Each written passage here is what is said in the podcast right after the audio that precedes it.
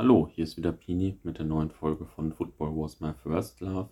Wir waren am Wochenende in Tiefenort beim FSV Kali Vera Tiefenort.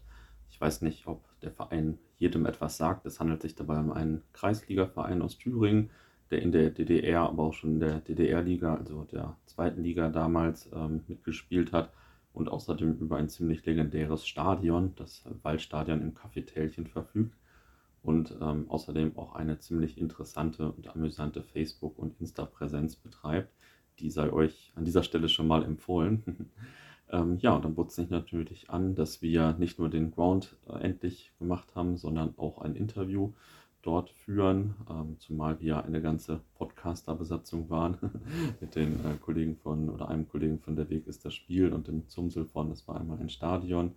Und ich habe dann im Vorfeld den Verein kontaktiert. Die haben auch äh, direkt ein Interview mit der Vereinslegende Heiko Adler klargemacht. Und äh, ja, ich glaube, der ist jetzt mittlerweile schon eine doppelte Legende.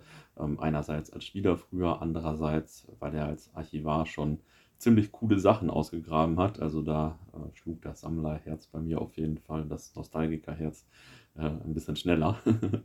ähm, wir haben dann erst ein Interview geführt und dann noch eine Stadionführung bekommen, ähm, bei der wir auch noch mal einige Töne mitgeschnitten haben. Und dann haben wir auch noch einige weitere Spieler getroffen und kurz interviewt. Also war schon mal wieder ein ziemliches Highlight, auch äh, ja, insbesondere dann, wenn man nicht so viel über den DDR-Fußball weiß, besonders die Geschichte mit der Wende und dass die Spieler einfach gehen konnten, ähm, war schon ziemlich heftig aber hört am besten selbst mal rein. Es kommt wie gesagt erst das längere Interview, dann nochmal ein Ausschnitt von dem Stadionrundgang und dann noch ein paar weitere Stimmen. Und spätestens nach dem Podcast müsst ihr Kali Vera bei Facebook oder bei Insta folgen. Hallo, hier ist wieder Pini mit der neuen Folge von Football Was My First Love.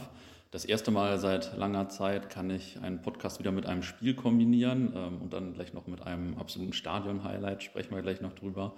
Ähm, wir sind nämlich als Reisegruppe heute bei FSV Kali Vera Tiefenort zu Gast ähm, und haben auch einen sehr kompetenten Gesprächspartner gefunden. Also vielen Dank auch an deinen Kollegen, der das vorher organisiert hat. Ähm, ich hatte euch ja angeschrieben bei Facebook und das ging zack, zack und das ist, äh, ist man nicht so gewohnt, sage ich mal.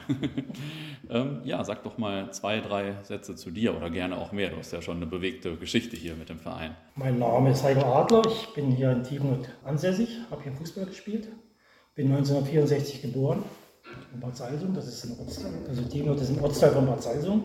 Habe mit acht Jahren hier angefangen mit Fußballspielen. Mhm. Bin mit 14 Jahren dann drei Jahre nach Jena auf die äh, Fußballschule, was heute Bundesligisten auch haben, solche äh, mhm. Fußballakademien, ne, sagt man. Habe drei Jahre in Jena Fußball gespielt, in der Zeit, wo Hans Meyer der Trainer war. Allerdings nur im Nachwuchs. Bin dann mit 17 Jahren wieder nach Diebenau zurückgekommen habe dann zehn Jahre, elf Jahre hier in Tiefenau Fußball gespielt, in der zweiten Liga. Das ist die zweithöchste Liga in der DDR gewesen. Welche Jahre waren das, die zehn Jahre? Das waren 1980 bis 1990 etwa. Mhm. Und bin dann nach der Wende 1991 in, in den Westen und habe dort nochmal zehn Jahre Fußball gespielt. Was? Beim SV Asbach, mhm. das ist Bad Hersfeld. Haben dort dritte oder vierte Liga gespielt. War noch ein bisschen zum Ausklang. Sind da viele Spieler dann gewechselt nach der Wende damals, so die ganze Mannschaft oder wie? wie also das, war ein großes Problem. Wir haben das Gute an Tiefenort ist, dass wir an der Grenze wohnen, dass wir, wenn wir dann Arbeit brauchten, nach der Wende ist ja im Prinzip alles geschrieben ja. worden hier. Ne? Die Leute waren arbeitslos. Also die Leute, die eine Arbeit gefunden haben, im Westen dann, brauchten nicht umzusiedeln. Ne? Die konnten in Tiefenort wohnen bleiben oder hier in der grenznahen Raum und sind dann rübergefahren mhm. im Auto. Für den Fußballverein war das natürlich tödlich. Tiefenort war ein Zweitligaverein, hatte natürlich hervorragend ausgebildete Fußballer und das waren natürlich sehr begehrte Fußballer im Westen. Und wir haben nach der Wende etwas über 30 Spieler verloren, mhm. die dann in den Westen abgewandert sind. Und das große Problem ist, das wissen viele nicht, ihr wahrscheinlich auch nicht, es gab damals keine Regelung vom DFB wegen Ablösesummen. Mhm. Also konnten die Spieler, die 30 Spieler, ohne Ablöse im Westen. Die haben sich abgemeldet, sind drüben im Westen und haben dort Fußball gespielt. Ne? Ihr wisst wahrscheinlich auch, was das bedeutet für ja. so einen Verein, der alles selber tragen muss. Ne? Das war natürlich der Todesstoß. Ne? Ja. Deswegen sind wir, also ich werde das nie vergessen, dass der DFB da keinen Wert drauf gelegt hat, solche Sachen zu regeln. Ja.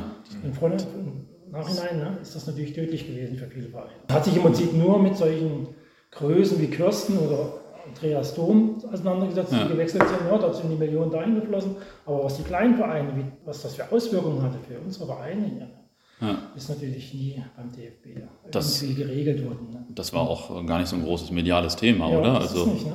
Der einzige Verein, das war mein Verein, weil der wahrscheinlich ein bisschen anders gelaufen ist. Das war mein Präsident, der hat an unserem Verein hier eine geringe Ablösesumme bezahlt. Das andere Problem war auch noch, wir haben in den letzten Jahren, als die Wende kam, ist Tiefner gerade aufgestiegen in die zweite Liga wieder. Wir waren abgestiegen, sind das Jahr drauf gleich wieder aufgestiegen in die zweite Liga, haben damit Wismut Aue und Sachsen-Ring-Zwickau, glaube ich, in einer mhm. Klasse gespielt. Das Problem war, vielleicht auch kein Problem, weil der DF, also unser äh, Fußballverband hat damals Verträge gemacht, das nannte sich so, also eine Art Amateurverträge mit uns gemacht. Und die wurden vom DFB anerkannt. Ne? Mhm.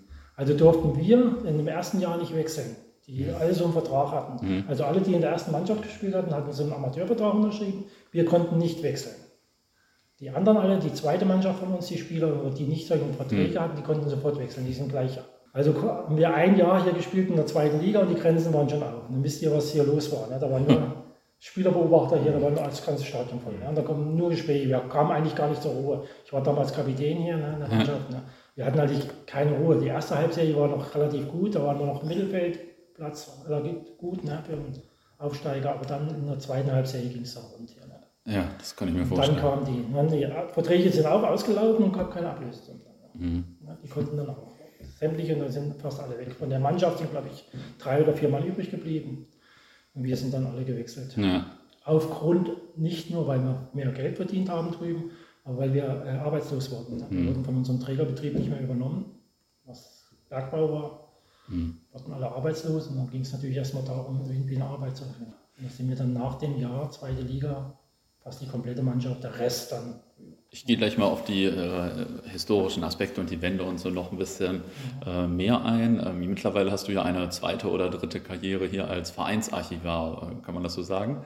Das Zumindest hast du hier schon äh, sehr beeindruckend viele Dinge präsentiert. Ja, als ich wieder hierher kam, ich habe die zehn Jahre, wo ich im Westen Fußball gespielt habe, habe ich komplett mit dem Verein hier gebrochen. Mhm. Also ich bin hier auch nicht zu den Spielen hoch, weil ich in der Zeit auch nicht in Tiefenort gewohnt hatte.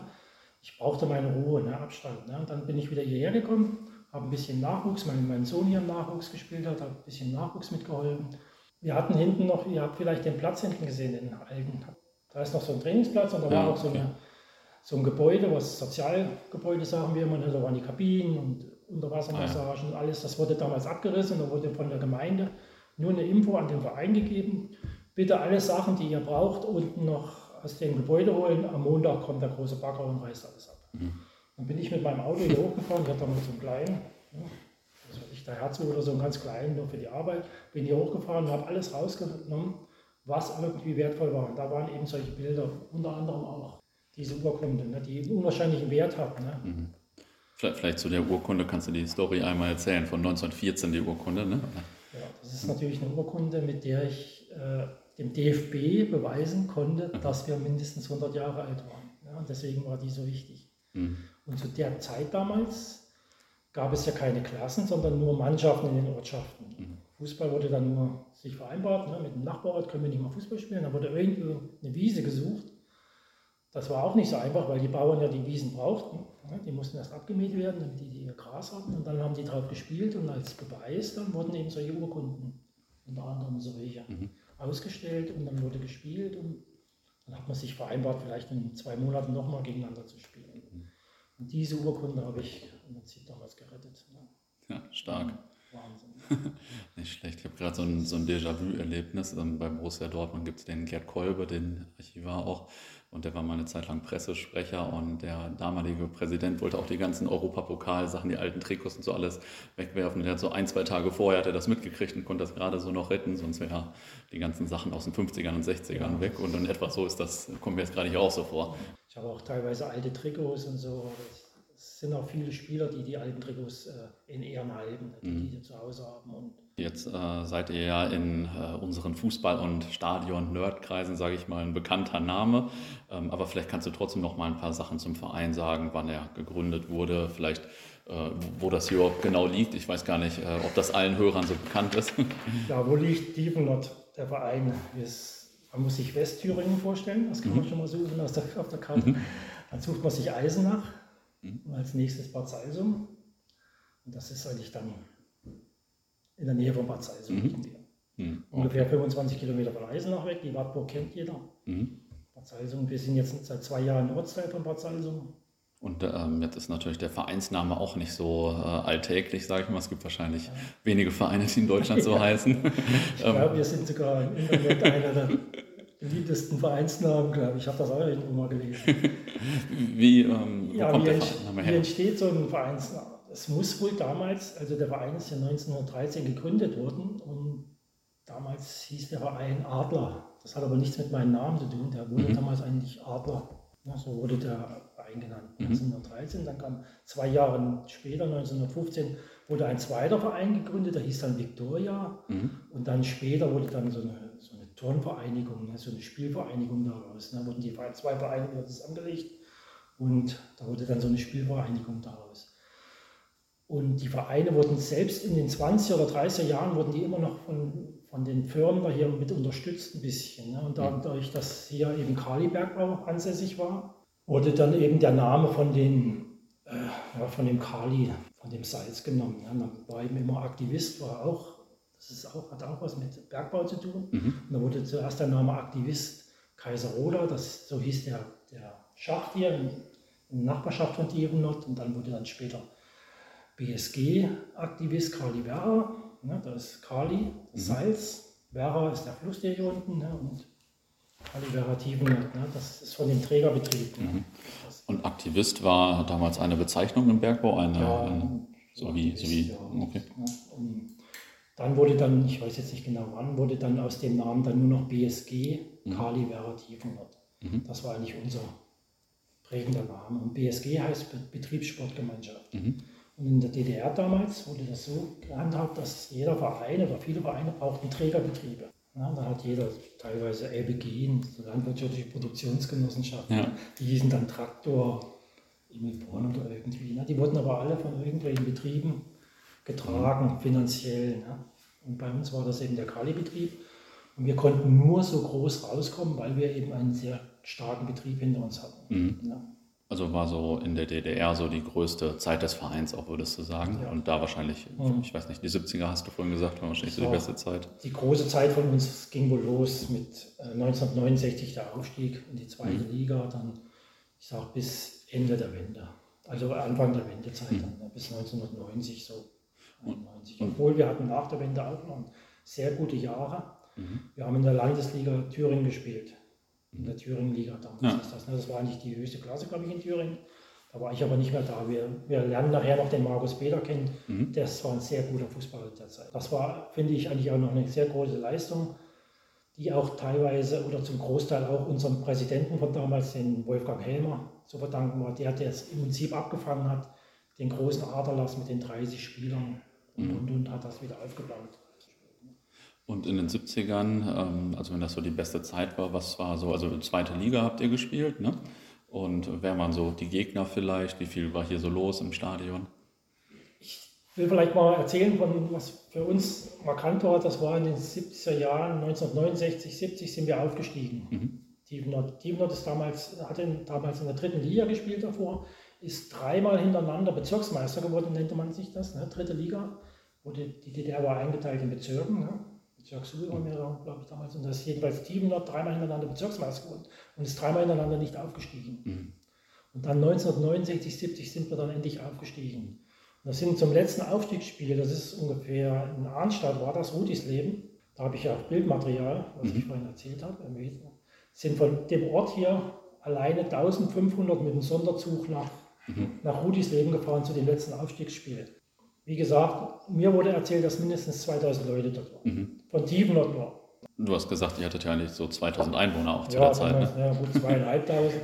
Mit den Ortschaften drumherum kommen wir vielleicht auf 4000 jetzt. Mhm.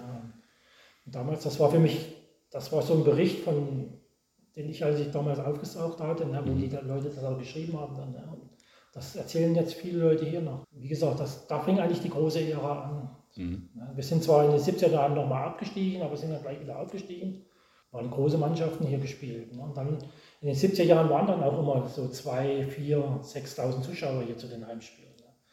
Und es kamen dann, wie ich gesagt habe, Turbine Erfurt, wahrscheinlich 8000 Zuschauer. Mhm. Wie gesagt, ich habe mit dem Wolfgang Kube gesprochen, eine Ikone aus den 70er Jahren, ein, ein hervorragender Fußballer. Der hat mir gesagt, es waren mehr Leute drin, weil die teilweise auch keine Karten mehr hatten zum Verkaufen. Mhm. Das, also denke ich mal, dass vielleicht 10.000 hier waren. Ja, stark. Warst du da als äh, Junge dann, als Kind auch schon im Stadion so als Fan? Oder? Naja, ich bin erst 64 geboren. Ne? Mhm. Ich, bin, ich weiß, mit meinem Vater bin ich dann immer mal hier hochgelaufen. Die kam aus so einem Nachbarort, aus so einem Ortsteil von Unterhohen, stamme mhm. ich eigentlich her. Und das weiß ich noch, das ist damals sonntags, war ja nichts anderes. Ne? Dann mhm. ist die Karawane von Unterhohen, das waren immer so 20, 30 Männer, über den Berg hier in das Kaffeetechen gelaufen. Bin ich natürlich immer mit. Ne? Mhm. Ich habe ja hier auch Fußball gespielt. Und dann sind die hier hoch, dann hatten die immer ihren selben Platz, wo sie standen. Ne? Wie gesagt, es gab ja nichts anderes sonntags. Mhm. Die eine Richtung war die Grenze, da durfte man nicht hin. Die andere Richtung musste man ein Auto haben. Viele hatten kein Auto. Was wollte man? Ja. Irgendwo hinfahren. Der Fußball war der Mittelpunkt. Ja. Einzugsgebiet von 30 Kilometern. Eisenach sind sie mit den Sonderzügen hierher gekommen. Aus der Rhön. Ne? Mhm. Und äh, gab es damals auch schon so das, was man heute Fußballfans nennt, also dass die gesungen haben, Schals hatten, ja. Fahnen hatten oder so? Es gab mal eine kleine Fangruppe so. Die ja. sind dann auch viel zu den Auswärtsspielen mitgefahren, mhm. dass sie gesungen haben. Sowas. Das gab es damals nicht. Ja, und von den Auswärtsvereinen wahrscheinlich eigentlich auch. Gut, äh, Zwickau, wenn die hier waren, oder Wismut Aue, Gera. Hattet ihr auch einen, einen traditionellen Rivalen eigentlich oder so? Ja, das war, äh, wie gesagt, was ich vorhin schon gesagt habe, mit den Bezirken. Suhl war ja ein Bezirk und unsere Bezirkshauptstadt war Suhl. Und da hatten wir natürlich mit Motor Suhl, das war natürlich unser mhm. äh, Motor Eisenach, wenn Motor Eisenach mal aufgestiegen war. War da, wurden, da kam natürlich auch von Eisenach dann 1.000, 2.000 Zuschauer mit hier rüber und umgekehrt auch nach Eisenach. Dann, ja. Das waren so die, das waren so die Derbys. Ne, dann, ja. Und Suhl und Eisenach. Ich kann mich selber noch an Eisenach erinnern. Suhl ist sowieso wenn wir da gespielt haben, da waren immer 4.000, 5.000 Zuschauer hier. Mhm. Wie war das dann, äh, als du selbst gespielt hast? Wie war das so, äh, Spieler zu sein? Also, es war ja wahrscheinlich ein bisschen anders als jetzt bei den Fußballprofis oder so. Wir waren ja Profis, ne? Mhm. wir haben ja als Profis gearbeitet hier. Ja, na gut, ich war es in Jena sowieso ein bisschen gewohnt. Ne? Wir hatten ab und zu mal Vorspiele gemacht vor, die, vor der Oberliga, da waren mhm. auch dann 20.000 schon drin oder so. Ne? Das mhm. war nicht so. Okay. Aber es war immer was Wunderbares, wenn man hier hochkam. Ne? Zuschauer, ja. viele Bekannte auch, ne, die einen dann angefeuert haben. Ne. Mhm. Man muss auch sagen, wenn wir verloren haben, sind wir auch, wurden wir einmal zusammengestaucht. Ne? Das ist, mhm. Man hat sich ja getroffen ne? Mhm. im Ort dann die, Woche über. Man konnte sich ja nicht abschotten. Also mhm. Das gibt es ja nicht wie heute, dass die, die Profis mal kurz im Stadion sind und dann sieht man sie eine Woche überhaupt nicht ja. in der Stadt oder sowas. Ne? Das ging ja bei uns nicht. Ja, das meine ich so ein bisschen. Das war ja wahrscheinlich ein bisschen anders als bei den äh, wurde heute so. Ja. Wurde dann schon mal laut. Ja. wurde schon mal. Hast du noch äh, besondere Spiele aus deiner Karriere hier in Erinnerung? Ich weiß nur noch mal ein Spiel gegen Sachsenring-Zwickau. Ne? Ihr müsst euch vorstellen, Sachsenring-Zwickau war im Prinzip äh, größtes in der Klasse. Ne? Also mhm. man hatte ein wenig Chancen gegen Zwickau. Und wir haben mal hier 1-0 gewonnen gegen Zwickau. Das war natürlich eine Sensation. Und dann, ich zeige euch das nachher nochmal. Wir hatten oben so eine Gaststätte und da war ein großer Saal. Und er war immer nach dem Spielen immer voll. Da haben die Leute dann ihr Bierchen getrunken. Ne, und, so. und das sind ich und mein Kumpel sind dann nach dem Spiel dann da reingekommen. Da sind die Leute aufgestiegen und haben geklatscht. Ne? Also das mhm. waren jetzt keine 2000 Leute da drinnen, ne? aber ja. es waren so vielleicht 100 oder 200, 300 Leute in dem Saal, ich weiß jetzt nicht. Aber es war so ein Erlebnis, was ich so gedacht, Mensch, guck mal an, das hat die Leute doch gefreut. Ne? war bestimmt kein gutes Spiel, ne? wir haben wahrscheinlich sehr viel Glück gehabt, aber wir haben gewonnen. Ne? Und das mhm. ist schon und dann natürlich solche Spiele gegen Suhl oder Eisenach. Ne? Mhm. Jetzt hast du schon gesagt, mit der Wende hat sich da natürlich viel verändert. Wie habt ihr denn vielleicht so die Zeit vor der Wende wahrgenommen? Hat, hat man das schon mitgekriegt, dass sich jetzt irgendwas ändert oder war das so von einem Tag auf den anderen? Ja, man hat das schon mitbekommen. Ne? Also ich war sowieso immer ja, ein Provokateur gegenüber unserem System. Ne? Also mhm. war nicht so. Aber jeder normale Mensch war ja mit dem System nicht einverstanden, ne? will ich mal so sagen. Ich hatte dann auch mal ein Problem gekriegt mit dem System als ich hier Fußball gespielt hatte, dann haben wir mal ein Auswärtsspiel gehabt und wenn wir auswärts gefahren sind, das waren ja mal Riesenfahrten. Wir haben dann unterwegs Mittag gegessen und sind dann weitergefahren. Und bei dem Mittagessen saß unter anderem auch unser BSG-Präsident mit am Tisch. Da ging es irgendwie, haben wir dann ging damals auch die Diskussion los im Westen wegen Umweltverschmutzung der Autos und sowas. Ne? Und dann hat der Präsident gesagt, es würde bei uns keine geben. Bei unserer Trabis, die verbrennen alles. Ne? Mhm. Und da ich dann, bin ich richtig wütend geworden. Ich habe gesagt, ja, du weißt mir nicht, was das für ein Dreck hinten rauskommt. Ne? Das gibt es überhaupt nicht. Ne? Das ist doch das Letzte hier. Ne? Und dann ging das immer so weiter und dann in der Woche danach musste ich zu unserem Trainer und dann hat mich mein Trainer darum gebeten, dass ich dann solche Äußerungen lasse. sonst mhm. werde ich wahrscheinlich irgendwann nicht mehr mit auflaufen können. Wusste ich schon, was da los ist, aber da war ich wahrscheinlich bei der Staatssicherheit derjenige. Ne? Mhm. Da muss man eben seine Klappe halten. Ja. Das, ja, dann, das waren so meine zusammen, das werde ich auch nie vergessen. Ne? Ich hatte dann auch meine Akte mal beantragt, ne? aber da war nicht mehr viel übrig, aber nur noch mal ein paar Kopien übrig. Den Rest hatten sie wahrscheinlich geschreddert schon. War eine schlimme Zeit und man musste eben vorsichtig sein. Ich ja. habe auch keine Ausreise gekriegt. Ich wollte damals zu meinem Onkel fahren, der hatte Silberhochzeit ins Ruhrgebiet. Mhm. Und da kam nur die Ablehnung, nee, ja, meine Mutter damals wollte die, äh, die Papiere abholen und haben die nur gesagt, naja, ihr, Sohn spielt ja bei Calivera Fußball. Ja. Vielleicht wäre ich drüben geblieben im Ruhrgebiet. War sowieso mein Traum, immer mal im Westen Fußball zu spielen. Ja. dann habe ich so gemacht. Hat man äh, hier so den Westfußball auch so sehr stark ja. verfolgt wahrscheinlich, ja, gerade hier. Also es war wirklich so, die Bundesliga war die Nummer eins und dann mhm. kam die unsere Oberliga mhm. und dann ein bisschen. Hattest du auch einen Lieblingsverein in der Bundesliga? Ja, ziemlich weit südlich. das ist nicht Dortmund. ja, schade. Da, da, da. Ja, es, ist, gibt äh, durchweg viele Frankfurter Fans, ja. Schalke-Fans, ist ja. sehr stark. Bayern sowieso, dann Dortmund nicht. Doch, es gibt es auch, ja. Mhm. Für mich war es auch ein Highlight jetzt. Ich war mal in München gegen Liverpool, als sie da mhm. verloren haben, dass der Kovac noch Trainer war. Ne? War interessant ne? zu sehen, wie die Liverpooler sich bewegen und, ja. und, und ne? die Münchner damals nicht so gut. Ich komme nochmal äh, zu der Wende zurück. Wie habt ihr das dann, äh, oder wie haben die das denn dann hier gemacht, wenn auf einmal keine Spieler mehr da waren? Ja gut, in der ersten Mannschaft waren noch Spieler, mhm. ja, die, die mhm. Amateurverträge hatten. Wir hatten noch. Die zweite Mannschaft wurde dann aufgefüllt mit A-Jugendlichen, mhm. zumal die aber auch schon A-Jugendliche in den Westen gewechselt sind. Mhm wurde dann aufgefüllt, die, zwei, dritt, äh, die zweite Mannschaft. Und ja, wir mussten das irgendwie. Wir hatten dann plötzlich keine Unterstützung mehr von dem, unserem Trainerbetrieb. Ne? Wir mussten dann, die mussten dann umstellen hier auf Gas, die Heizung alle umstellen. Das Gas musste selber bezahlt werden oder Öl, ne? das musste alles selber bezahlt werden. Ja. Der Verein musste plötzlich alles selber stemmen. Ne? Wir mussten mit den Einnahmen von hier mussten wir irgendwie zurechtkommen. Ne? Und dann war eben der Präsident, der Wolfgang Helmer, der hatte eine Firma dann und hat doch wahrscheinlich auch viele Lücken mhm. stopfen können. Ne? Und es war eine schwere Zeit und es ist eigentlich danach dann auch noch schwerer geworden, als der Wolfgang Helmer dann aufgehört hat. Ne? Ja. Weil ja keine Unterstützung mehr kam.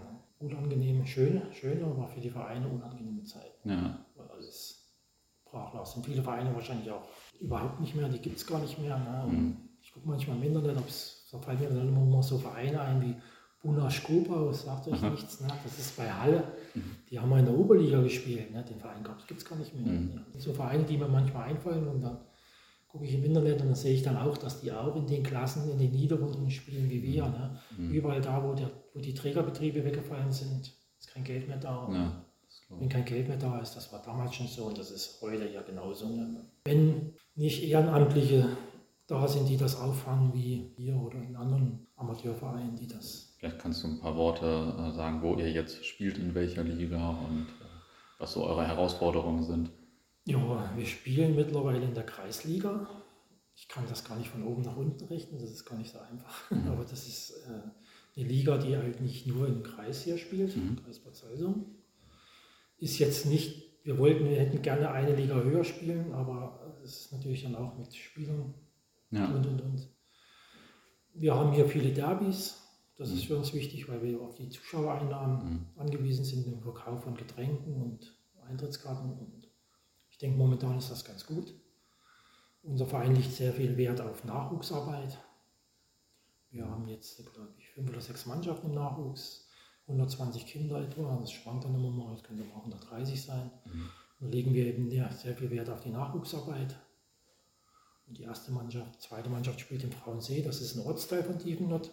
Ambitionen hat man immer. Wir möchten irgendwann doch wieder mal ein Stückchen nach oben. Mhm. Aber man muss dann auch sehen, es ist viel mit Arbeit verbunden. Ne? Ja. Wir haben mal, ich habe manchmal durchgerechnet, was man ein Kreisligaspiel, um das abzusichern, ne? wie viele Leute man, wie viele Personen man dazu braucht. Ne? Und das ist schon, das sind mhm. zehn Leute nichts. Ne? Ja. Das müssen Ehrenamtliche dann machen hier oben. Jeden zweiten Sonntag hier oben stehen kassieren, Verkauf von Getränken. Mhm. Der Platz muss hergerichtet werden. Ähm, ihr seid ja ein ziemlicher Kultverein wegen des Stadions natürlich ähm, und weil ihr das bei Facebook und äh, Instagram und so im Internet generell so gut macht. Also wie kommt das, dass ihr das so gut macht? wie kam das ja? Es ist mal hier oben jemand aufgetaucht, Jonas Schulter heißt der. Mhm. Der macht, den kennt ihr, ne? Ja, der ist bekannt. Der hat mal einen Bericht über mich geschrieben. Der wollte so äh, über die Wendezeit schreiben, wie die Leute rüber sind im Westen mhm. ne, und wo ich gespielt habe. Und da kam das so ins. Und dann kamen immer wieder Leute an, auch aus Bielefeld oben und überall hier aus München. Und, und die haben sich das Stadion hier so angeguckt. Ne? Und ich habe denen immer wieder das Gleiche erzählt. Mhm. Und dann kamen dann immer wieder mehr, manchmal waren 30 Leute hier. Ne? Wir mhm. haben dann immer unsere legendären Bratwürste hier verkauft. Mhm. Ne? Die haben unsere ganzen Vorräte weggekauft. Ne? Bier getrunken. Und, und da kam das dann eben so ins.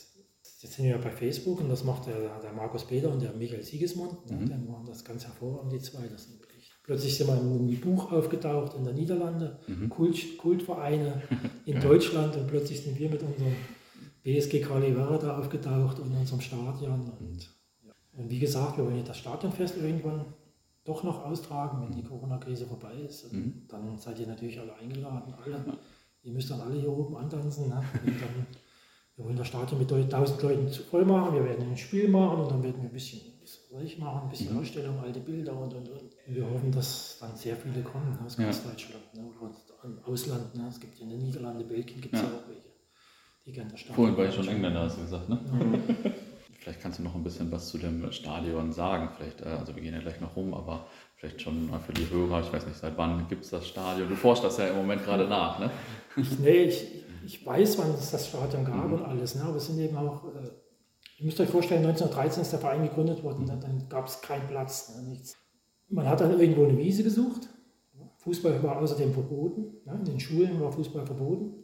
Durfte nicht auf den, auf den Schulhof oder sonst wo Fußball gespielt wurde. Das wurde dann mit der Prügelstrafe ne, bestraft. Und jedenfalls haben die dann trotzdem Fußball gespielt, aber irgendwelche Wiesen. dann gab es eben nur die Werra-Wiese. ne, ein, Bauer, ja. ein Bauer lässt seine Wiese nicht runtertrammeln vom Fußballer. Also ging es darum, wo kann man Fußball spielen.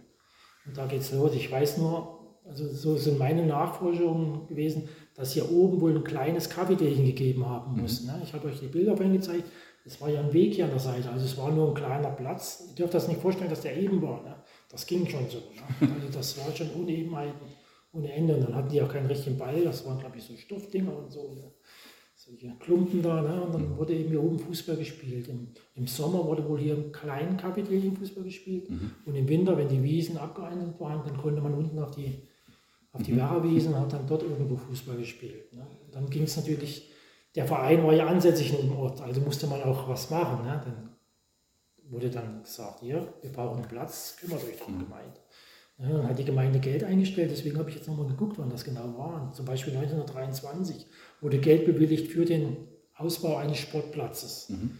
Dann kam die Weltwirtschaftskrise und dann war das Geld weg. Ne? Da waren, was weiß ich, 20.000 Reichsmark oder was das war damals ja. eingestellt, was eine Riesensumme wahrscheinlich für die Gemeinde war.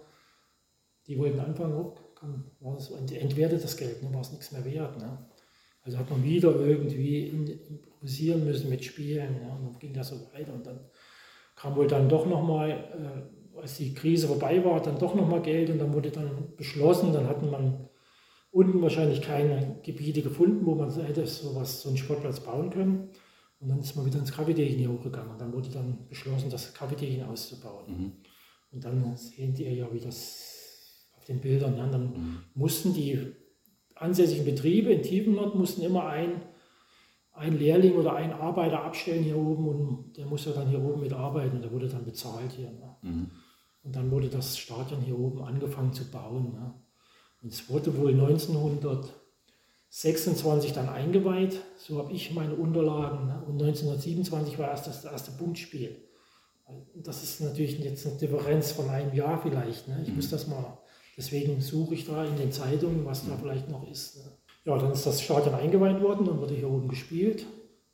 Und es wurde eigentlich immer wieder dran gebaut an dem Stadion, immer wieder, ne? weil ja, ne, da musste hier ein Häuschen gebaut. Am Anfang war hier nur so eine Art Carport, mhm. damit die im Trockenen sich umziehen konnten. Mhm. Und dann wurde eben das wahrscheinlich rundherum ausgebaut und wurde immer gebaut dran. Ne?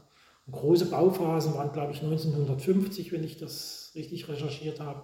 Da wurde hier oben nochmal da wurde so eine, so eine Schicht, also eine Ascheschicht, sagt man im Ruhrgebiet, ne, mhm. ne, so, eine, so, eine, Art Schicht hier oben drauf getragen, damit sie erstmal eine ebene Fläche hatten. Ne? Das war mhm. ja wirklich damals. Es wurde damals auch gespielt, obwohl da noch ein Weg drüber ging.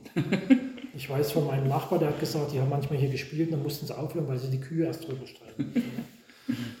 also das wurde dann, wie gesagt, dann wurde eine ebene Fläche angelegt, ne, mit so Ascheplatz, ne, wie das ja heute im Ruhrgebiet noch ist.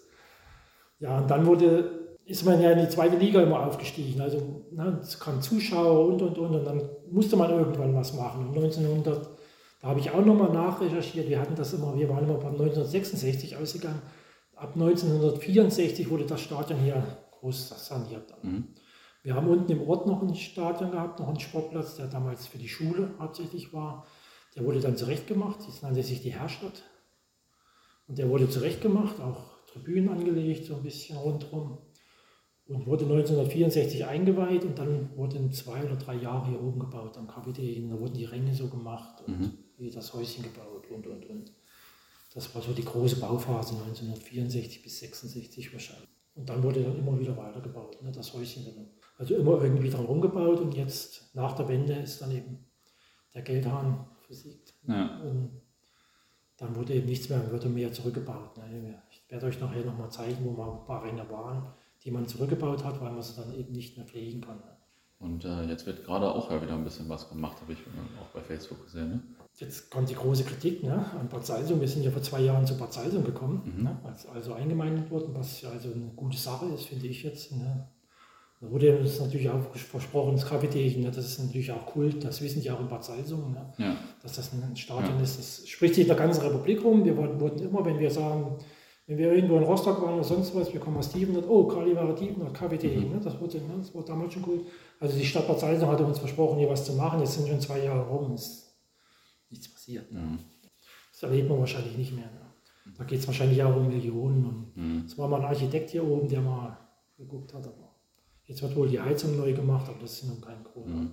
Wir pflegen das Gravitächen, das, was hier oben gemacht wird, was ich gesagt habe, das machen wir alles in Eigeninitiative. Das sind alles Ehrenamtliche, die das machen. Und die zwei Häuschen, Kassiererhäuschen, die ihr vorne seht, die waren so baufällig, dass wir sie einreißen mussten. Mussten wir auch wieder selber machen. Haben die eingerissen und haben jetzt, jetzt neu aufgebaut mit mhm. Sponsorenhilfe. Ne? Und, aber das machen dann die Mitglieder von unserem Verein selber. Ne? Jetzt haben wir die Häuschen wieder aufgebaut und das legendäre Tor mit dem BSG Kalivar. Mhm. Das wurde neu, das hat die Schmiede zum Beispiel in Dievenort gemacht, mhm. ne? unentgeltlich. Ja, dann das, ja, dann machen wir das, geil aus. kümmern wir uns um Platz und dann werden die Ränge jetzt wieder mal gemäht. Ne? Das mhm. sind solche Sachen, die dann immer wieder anstehen, wo, wo man keine Unterstützung kriegt. Und mhm. ich weiß noch eine Geschichte, dann war mal eine Mannschaft hier, das ist bestimmt schon zehn Jahre her, und dann hat einer gesagt, Mensch, habt ihr ein herrliches Stadion. Und da habe ich nur gesagt, das kannst du sofort kriegen. Weil er gefragt, warum, und dann habe ich ihm das auch erzählt. Und ich habe gesagt, ihr geht bei eurem Stadion mit dem Rasenmäher da drüber mäht und dann macht er drumherum nochmal, wo die Zuschauer stehen, da mäht ihr nochmal. Ist in zwei Stunden erledigt. Wir haben hier Arbeitseinsätze. Das sind 15 Spieler da, oder nicht Spieler, oder ehrenamtliche mhm. alte Herren und so. Ne? Das sind 15 Mann hier oben, fast jeden Samstag. Und Unkrautzucht und das, mhm. das, das. Ja, aber das ist schon ein Zeichen für einen Kultverein und ein Kultstadion, wenn nicht nur der Platz, sondern auch die Ränge gemäht werden müssen. Ja. Das ist schon gut. Ich sage wahrscheinlich auch manchmal, sage ich, das ist gut so, dass wir es selber machen müssen, weil man sich sonst schnell daran gewöhnt, dass man nichts zu machen braucht. Mhm. Ja? Ja. Ich kenne Vereine, da kommen die Leute nur hin und stellen ihre Taschen hin und dann ist die Sache erledigt. Ne? Dann nehmen sie ihre Tasche wieder und gehen heim. Das ist hier nicht, hier stehen nach dem Spiel die Spieler hier draußen und da wird noch Bier getrunken und dann die Gästespieler noch hier und dann aus dem Ort noch Zuschauer, noch 50, 60, die stehen dann hier noch zwei, zwei drei Stunden hier draußen, ja. trinken hier Bier, was gut ist für uns, ne, weil wir die Einnahmen brauchen, aber es ist auch gut für das Zusammengehörigkeitsgefühl. Ne? Ja. Und wenn dann eben auch so gesagt, kommst du nicht nächste Woche mal hoch und machst mal die Elektrik bei uns, ja, ist kein Problem, komm mhm. ich. Ne? Es darf nicht verloren gehen, sowas. Ne? Wenn das verloren geht, dann ist das absolute Ende dann ja. für die Amateurvereine. Die es so schon sehr schwer haben in Deutschland, ne? weil der DFB ja keinen großen Interesse hat an den Amateurvereinen. Ja, das ist so. das ist wichtig, die Basis unten funktioniert mhm. Ne, für unseren Fußball. Zum Abschluss frage ich immer jeden Gesprächspartner noch nach einer Anekdote. Ähm, und äh, du hast auch schon eine angedeutet, als wir telefoniert haben, hast du gesagt, äh, du hast in Amerika auch ein Bild von ja. eurem Stadion gefunden oder so. Da muss ich erzählen, meine Frau, die, das liegt wahrscheinlich bei uns in der Familie. Ne? Und mhm. ein ne, bisschen in der Vergangenheit Krämer und sie macht die Auswanderung ne? Im 19. Jahrhundert. Ne? Damals mhm. 1850 sind viele Deutsche, Millionen Deutsche ausgewandert nach Amerika. Und sie hat nun auch ihre Familie gefunden dadurch und äh, sind in manchen Orten da hier in der Rhön sind bis zu 90 Prozent ausgewandert. Mhm. Also da war niemand mehr zu Hause, ne? Dann, weil hier alles arm war. Da sind die nach Amerika ausgewandert und jetzt, die Amerikaner wollen ja gerne ihre Vorfahren wiederfinden und dann kommen die nach Deutschland und meine Frau findet die dann in den Archiven und so mhm. und, und hat dann darüber auch ein Buch geschrieben oder zwei, drei Bücher geschrieben, eins in Deutsch und zwei in englischer Sprache und dann haben wir natürlich Buchlesungen gemacht in Amerika und mhm. da ging es auch um die Auswanderung mhm. der Deutschen nach Amerika. Und da war natürlich jede Vorstellung, sind wir da in Chicago in der Gegend umhergefahren und da hat sie ungefähr fünf, sechs, sieben, acht Vorlesungen gehalten, überall, ne, überall brechend voll. Ne, die Amerikaner, die sind ja, da hat sie ihre Bücher verkauft und kriegt sie eine Nachricht auf ihrer Internetseite, dass eine Amerikanerin doch äh, morgen bei der Vorlesung oder bei dem Vortrag auch anwesend ist und hätte auch wunderbare Bilder von Divenlot, mhm. ne, woher sie auch immer hat, wahrscheinlich von ihrem Vorfahren. Und da sage ich zu meiner Frau, na, bestimmt vom KPD. Ne? Meine Frau hat dann geäußert, du mit deinem KPD.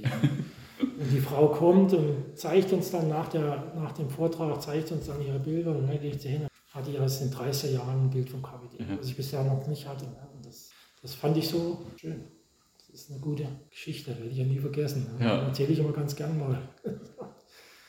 Oder was auch sehr gut ist mit, dem, mit der Urkunde, ne? wie man die so rettet. Ne? Das sind so hier. Ja kleine Sachen, die man nicht vergisst. Ne? Cool, dann sage ich äh, jetzt schon mal vielen Dank und äh, für alle Zuhörer natürlich der Hinweis, wer jetzt noch nicht eurer Facebook- oder Insta-Seite folgt, der sollte das mal schnell machen, inklusive uns allen hier. machen wir wahrscheinlich schon alle. Naja, okay, vielen Dank, dann gehen wir mal los. Jetzt kommt noch ein kleiner Ausschnitt von der Stadionführung, auf der wir auch die Braunschweiger Kollegen, die wir getroffen hatten, mitgenommen haben. Also auch viele Grüße nach Braunschweig an dieser Stelle. An äh, diesem Punkt der Stadionführung geht es gerade um eine 0-9-Niederlage zu Hause gegen Zwickau. Wenn dann eben die, was weiß ich, sagen wir 2.000, 3.000 Zuschauer kamen, gibt es einen anderen Weg hier oben noch so einen, so einen Feldweg. Ja, ja. Da sind die mit den Autos dann hinten hochgefahren und dann haben die hier oben geparkt. Hier oben so ungefähr, würde ich jetzt mal sagen, 500 Autos. 400, ne? Alle ja. voll. DDR wurde nicht allein gefahren im Trabi, sondern da kam alles durch den Wald hier oben runter. Und im Ort unten selber wurde auch abgesperrt. Ne? Da wurden die Straßen zur Einbahnstraße und dann sind die geleitet worden, die Autos, zack, zack, und sind die reingefahren. Zu DDR-Zeiten ist nicht jeder mit dem Auto gekommen. Naja, jetzt, klar. Das ist, sind die zu viert gekommen. Ne? Ja. Dann mit dem Sonderzug aus der Rhön. Hier in Diebener gibt es einen Bahnhof. Der ist aber auch zwei Kilometer. Von da unten, die zwei Kilometer sind die hier hoch. War eine riesen Karawane immer. Ne? Es gab auch mit, mit den Zwickauer Fans gab es aber Probleme, glaube ich. Mhm. Ihr müsst euch vorstellen, die sind ja dann auch nicht mit dem Auto gekommen, die sind mit dem Zug gefahren. Ne? Im Zug sind die bis nach Eisenach gefahren, irgendwie von Zwickau bis nach Eisenach und vom Eisenach sind sie Richtung Bad Salzung gefahren. Mhm. Das ging immer noch, auch von Bad Salzung mussten sie dann Richtung Dondorf und Dondorf war Richtung Grenze. War gefährlich, ne? Mhm. wenn du dann in in Dondorf musstest du unbedingt aussteigen. Dondorf ist eine Station nach Dievenot. Die haben natürlich auch getrunken, sind eingestiegen in den Ausstieg und sind weitergefahren nach Dondorf und dann kam die Grenze, dann sind die festgehalten worden. Da waren die drin und sind die verhaftet worden. Die haben teilweise schon in Salzung gestanden, die Polizisten, haben die kontrolliert. Das war ganz gefährlich. Also wenn du da erstmal ins Grenzgebiet kamst, ne, das war das letzte Spiel, in der, wo, als wir noch zweite Liga gespielt haben. Mhm. Nach der Wende haben wir das letzte Spiel hier oben gehabt gegen Sachsen und Zwickau und es ging 19-0 verloren. Bin ich aus Zwickau angesprochen worden. Die haben so ein bisschen ihr müsst euch da mal informieren. Die haben das jetzt während Corona recherchiert, haben so eine Ja, die haben da so was bisschen ne? Aktion gemacht mhm. und da wurde da auch das Spiel. Und Wismut ja, stand ja, genau. im Prinzip schon als, als Staffelsieger fest. Mir ist da gar nicht so eingefallen. Ich habe halt angerufen, Mensch, kannst du da nicht irgendwas zu dem Spiel sagen? Ich sagte, da fällt mir überhaupt nichts ein. Wahrscheinlich habe ich das verdrängt, weil es so hoch ja. ist. Ne? Und da habe ich nachgefragt bei uns ehemaligen Trainer und so. Und dann ist mir so ein bisschen was eingefallen. Aber die Auer haben dann ganz schön einen Hals gehabt. Der Spieltag davor war, da hat Zwickau gegen Aue gespielt. Und das sind ab 20.000 oder was in der zweiten Liga. Ne? Und dann führt Aue in Zwickau, glaube ich, 4 zu 1. Aue führt in Zwickau 4 zu 1. Aue ganz klar. Auf einmal rennen Zwickau äh, auf den Platz. DFB sofort, zwei Tage später, das Ergebnis so gelassen, 4-1. Ne?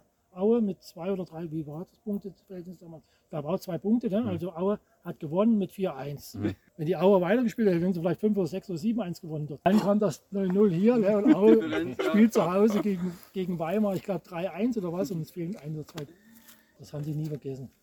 Jetzt folgt ein weiteres Interview mit einer tiefen Orter Legende, das kann man glaube ich so sagen. So, äh, sag doch mal zwei, drei Sätze zu dir. Wer bist du und was machst du bei Calivera oder was hast du auch schon gemacht? Ja, mein Name ist Udo Gutwasser. Ich bin 1976 hier zu Calivera gestoßen mhm. von Dynamo Eisleben und habe vorher den Nachwuchs- und Männerbereich beim HFC in Halle mhm. durchlebt und habe dann bis Mitte der 80er Jahre hier Fußball gespielt. Dann habe ich die zweite Mannschaft als Trainer übernommen und im letzten DDR-Liga-Jahr war ich als äh, hauptamtlicher Trainer mhm. bei der ersten Mannschaft ah, tätig. Okay. Und mittlerweile habe ich alles durchlebt. Ich war im Vorstand tätig. Mhm als sportlicher Leiter, habe nochmals die Männermannschaft übernommen, wo sie Bezirksliga gespielt haben. Und jetzt spiele ich noch ein bisschen alte Herren, soweit es mhm. die Gesundheit zulässt. Ja. Bin jetzt 65 Jahre ja. und freue mich immer wieder hier hoch ins Cafeteria zu kommen. Ja, zu Recht. Das ja. ist ja wunderbar hier. Ähm, erzähl mal noch ein bisschen aus deiner aktiven Karriere. Wie war das so hier zu spielen? Also wie viele Zuschauer gab es? ja, das war schon. So die Highlights vielleicht? Es war schon was Besonderes, wenn man, wenn man hier am Cafeteria gespielt hat. Und so die Highlights waren, wenn wir gegen Eisenach oder gegen, äh, gegen Suhl gespielt haben mhm. oder gegen Gera, das waren so Derbys, da waren 4.000, 5.000 Zuschauer mhm. hier im Café Degen. Und das kann man sich mit heute überhaupt nicht vorstellen. Das, damals war ja eine direkte Völkerwanderung vom, vom Bahnhof hier hoch ins Degen. Da hatte ja nicht jeder Auto. Ne? Ja. Und die Parkplätze waren ja auch sind hier beschränkt hier oben. Und das war schon eine Atmosphäre, speziell dann danach wo wir noch in den oberen Hälften im Café zugange waren. Das war schon sehr schön. Ja, das glaube ich. Ähm, was waren so noch eure Gegner? Vielleicht gibt es irgendwelche Vereine, die äh, man jetzt heute gar nicht mehr kennt oder die es gar nicht mehr gibt oder so, die, an die wir jetzt mal kurz erinnern können. Ich sage mal, eine Mannschaft, die oder Verein, den es nicht mehr gibt, ist, ist äh, FSV Schmalkalden. Mhm. Die haben damals auch in der nicht DDR-Liga, aber in der, doch in der, in der zweiten Liga mal, äh, in der da gab es ja noch diese Staffeln A, B, C, D, E. Mhm. Und dieser Verein existiert nicht mehr. Na, und es ist nicht allzu weit, das sind 30 Kilometer vielleicht ja. von hier entfernt. Ne? Und die haben eine super Anlage mit Kunstrasenplatz und alles. Die Aha. haben sich vor, glaube ich, anderthalb Jahren oder zwei Jahren haben die sich aufgelöst. Ah, okay. Das ist ja. schon bedauerlich sowas. Ne? Ja, das glaube ich. Ja. Und, was waren so eure besten Auswärtsspiele zum Beispiel? Erinnerst du dich an irgendwelche guten Reisen, wo man, keine Ahnung, wo ihr besonders weit fahren musstet oder was besonders anstrengend war oder so? Äh, ne, eigentlich nicht. Wir haben ja damals auch schon, wo wir zweite Liga gespielt haben, wenn wir weiter reisen hatten, zum Beispiel nach Dresden, mhm. haben wir das mit Übernachtung mhm. verbunden, dass man da vorher angereist ist. Und na, meine, das hat sich allmählich hier, hier entwickelt. Wo ich noch gekommen bin, da sind wir noch jeden Tag in die Grube eingefahren. Ne? Ja. Ach so, also als ihr, also du hast dann, Wo ich dann 76, trainiert und gespielt, aber ganz vorher, genau. Aha. Vorher waren wir in der, in, der, in der Grube und das hat sich dann so entwickelt, weil wir gesagt haben, wir waren damals so eine äh, Abstiegsmannschaft hoch, runter, hoch, ja. runter. Und da haben wir gesagt, wenn wir effektiv äh, oben bleiben wollen, dann brauchen wir andere Bedingungen. Alleine, ja. selbst wenn wir uns nicht kaputt gemacht haben, äh, unten im, aber alleine dort einzufahren, bei den Temperaturen ja. sich aufzuhalten, früh um äh, halb sechs ne, na, in, ja. in, die Grube einzufahren, da konnte man kein Leistungsfußball spielen. Na. Und da war eure ganze Mannschaft noch in der Grube so? Ja, ja. So, und, und, die Fans, habe, die bei euch zugeguckt haben, waren auch in der gleichen Größte Gruppe? Waren, waren Ach, das ist ja stark. Wir, wir, hatten ja damals hier in Mergos, das waren dreieinhalb 1000 äh, Mitarbeiter. Ne? Mhm. Und die kamen hier aus der ganzen Rhön, die Zuschauer. Ah, ja, krass, ne? das ist ja so, wie man das so aus dem Ruhrgebiet der 20er oder richtig, 30er Jahre hört. Richtig, so. ja, ne? richtig. Ah, okay, und dann habt, wurde das aber nach und nach so professionell, dass ihr dann äh, da nur noch auf dem Papier gearbeitet habt oder gar nicht mehr. Wir waren angestellt bei Kali und haben dann hier, haben dann hier Fußball gespielt. Mhm. Ne? Wir haben dann zweimal am Tag trainiert. Manchmal hat sie es mal ein bisschen übertrieben, da hat man dreimal am Tag trainiert. Okay. Ne? Ja, haben dann hier oben auch Mittag gegessen und allen, all den Kram hatten auch äh, Physiotherapie alles mit dabei. Mhm. Also es war dann richtig. Ja, cool. Ja. Wie hast du denn dann die Wende erlebt? Du hast gesagt, du warst der Trainer und du hattest die Mannschaft noch und dann hat die sich ja verstreut, oder? Ja, leider. Das war das letzte, letzte Jahr, wo wir gespielt haben. Da waren wir zur Halbserie. Ich glaube, sechster oder siebter, siebter Platz. Also super Saison gespielt. Da hat eine ganz junge Mannschaft, auch hier der Heiko Adler. Mhm. Der hat da mitgespielt als erfahrener Mann schon. Und im Winter im Januar sind wir alle entlassen worden. Mhm. So, und das hat sich dann natürlich, natürlich äh, niedergeschlagen dann auch auf die Ergebnisse. Ja. Na, wenn man äh, oben im Kopf nicht mehr klar ist und weiß, man wird entlassen und man muss sich was Neues suchen. Mhm. Und dementsprechend sind wir leider wegen einem Punkt dann noch abgestiegen. Ja. Und das war dann schon, schon, schon bitter. Auch bestimmt, weil die ganzen Leute, die du trainiert hast, dann ja. alle weggehen. Ja, es sind, glaube ich, drei oder vier Spieler sind übrig geblieben, die hier geblieben sind. Alles andere ist weg. Ja. Ich wäre gerne hier geblieben. Ich hatte damals mit unseren Chefs gesprochen äh, äh, und Vereinsvorsitzenden, aber meine Frau war arbeitslos, ich war dann arbeitslos und man muss hier dann sehen, wie ja, es weitergeht. Ja. Der einzige Nachteil war, und da gebe ich den Deutschen Fußballbund mit eine, mit eine Schuld, was wir an Spielern verloren haben und der Verein hat nicht eine müde Mark gesehen. Mhm. Ne? Die sind alle umsonst weggegangen. Die ganzen Vereine in Hessen, die haben sich gefreut, haben ja. gut ausgebildete Spieler gekriegt und der Verein hat nicht eine müde Mark gesehen. Ja, das haben wir vorhin äh, ja ehrlich gesagt das erste Mal so gehört. also das war mir gar nicht so bewusst. Ja, Das ist ja schon, äh, schon ein Skandal so, eigentlich so. Das, kann man, das kann man so krass, sagen, ja. ja. Am Ende frage ich mal noch nach einer amüsanten oder interessanten Anekdote so aus deiner Karriere. ja, das, da sind wir, das war ein Vorbereitungsspiel. Da sind wir in der Nähe von Chemnitz gefahren. Äh, glaube, ich weiß es nicht mehr, war es Krumm-Hermersdorf oder wohin. Und da sollten wir äh, dort äh, Vorbereitungsspiel machen. Hatten unsere Verantwortlichen ausgemacht. Wir kommen dorthin und keiner da. Und da hatten, hatten sie sich um eine Woche vermehrt mit dem Termin. Da haben wir oh praktisch oh die ganze Tour umsonst gemacht. Oh das ist so, was, so eine Anekdote, die in Erinnerung geblieben ja. ist. Ne? ja, passiert. Ja, ja. Cool, ich danke dir. Bitteschön. Mir wurde gesagt, du bist eine Legende. Ich stehe hier mit einer Legende. ja, ja, so ungefähr. Sag mal zwei, ich habe damals schon mit, mit, mit, mit, 17 Jahren Männermannschaft gespielt. Mhm. Als Libero das ist schon ein bisschen Verantwortung gewesen, mhm. muss man sagen. Ne? Und habe auch die 10, 12 Jahre dann Libero gespielt. Mhm. Sag vielleicht äh, unseren Hörer noch deinen Namen. Gebhard Roland. Mhm. Ne? Da haben sie mal vor ein paar Jahren eine Broschüre rausgebracht, ging es wie bester Tormann, Libero, Mittelfeld, Stürmer von Südthüringen. Da wurde ich als bester Libero gewählt. Mhm. Ah, okay. Cool. Ja, von ganz Südthüringen jetzt. Ja. ja. Von wann bis wann hast du hier gespielt? Äh, das war von 1976 bis, bis 89, da hatte ich, da hatte ich einen Kreuzbandriss. Mhm. Dann. Dann war die Karriere so gut wie erledigt. Ja, ja, ja aber sonst habe ich dann noch mit hier im Verein gearbeitet, Vorstand und so ja. und alles. Ist ja cool, dass so viele noch, alte Spieler hier auch ja, involviert sind. Ja, klar. Trainer haben wir gemacht, mal drei Jahre, mhm. erste Mannschaft. Und ja, hängt eben immer noch dran bei der ganzen Sache. Ja. Das kannst du nochmal. Ja. Ich meine, es ist ja ein schönes Stadion hier. Wenn, ja. wenn man vom Frühjahr kennt, da waren, da waren hier 3.000 bis 5.000 Leute hier. Mhm. Ne? Da war alles Stehplätze hier rundherum. Da war die Völkerwanderung, kam ja. tiefen Nord. War das eigentlich normal in eurer Liga oder war das dann schon ein hoher Zuschauerschnitt für die Liga? Ja, das war für die Liga war ein hoher Zuschauerschnitt, weil viel aus der Rhön kam. Mhm. Für die Rhön kam nicht anders wie Fußball Tiefenort. Da wurde ja. dazu, da musste ich noch eine Dreiviertelstunde hierher laufen. Da ging die schwarze Wand bis ins Kaffeedegen. Mhm. Ne? Das war schon, das war schon herrlich. Das ist, sowas vergisst man auch nicht, sag ich mal. Ne? Was waren so die zwei, drei größten Spiele, die du besonders in Erinnerung hast? Es waren die Derbys, wenn, wenn, wenn, wenn Suhl oder, oder, oder, oder Meining kam. Mhm.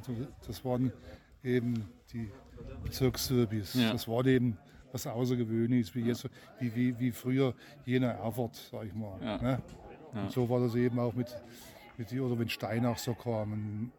Das waren schon, das war schon was Außergewöhnliches. Da waren natürlich ja Zuschauer da. Ne? Gera, das ist, war schon, Gera, da waren ja 4000 Zuschauer. Ja.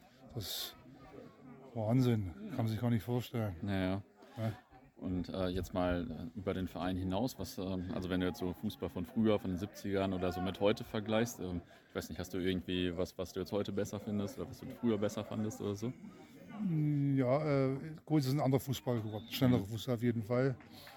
Äh, was, was früher vielleicht noch ein bisschen mehr war, war die Kameradschaftlichkeit. Mhm.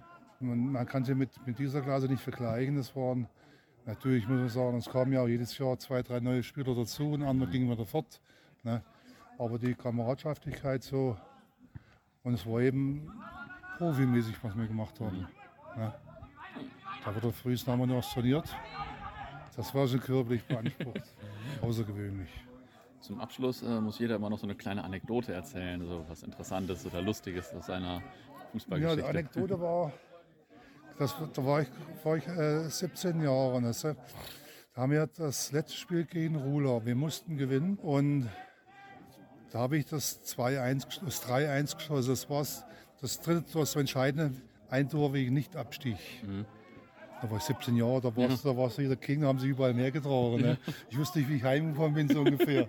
Abschließend nochmal vielen Dank an Kali Tiefenort, dass Sie uns die Interviews so toll organisiert haben und dass wir so einen coolen Aufenthalt hatten und äh, dass die natürlich überhaupt so viel Fußballgeschichte und Fußballkultur dort bewahren und das Stadion so in Schuss halten. Also das ist natürlich schon top und vielen Dank natürlich insbesondere an den Heiko Adler, der sich da so viel Zeit für uns genommen hat. Wer jetzt total heiß auf das Kaffeetälchen und Kali Vera Tiefenort ist, am Samstag, 15.08. gibt es um 13 Uhr ein Spiel gegen Bismut Lehrer 2.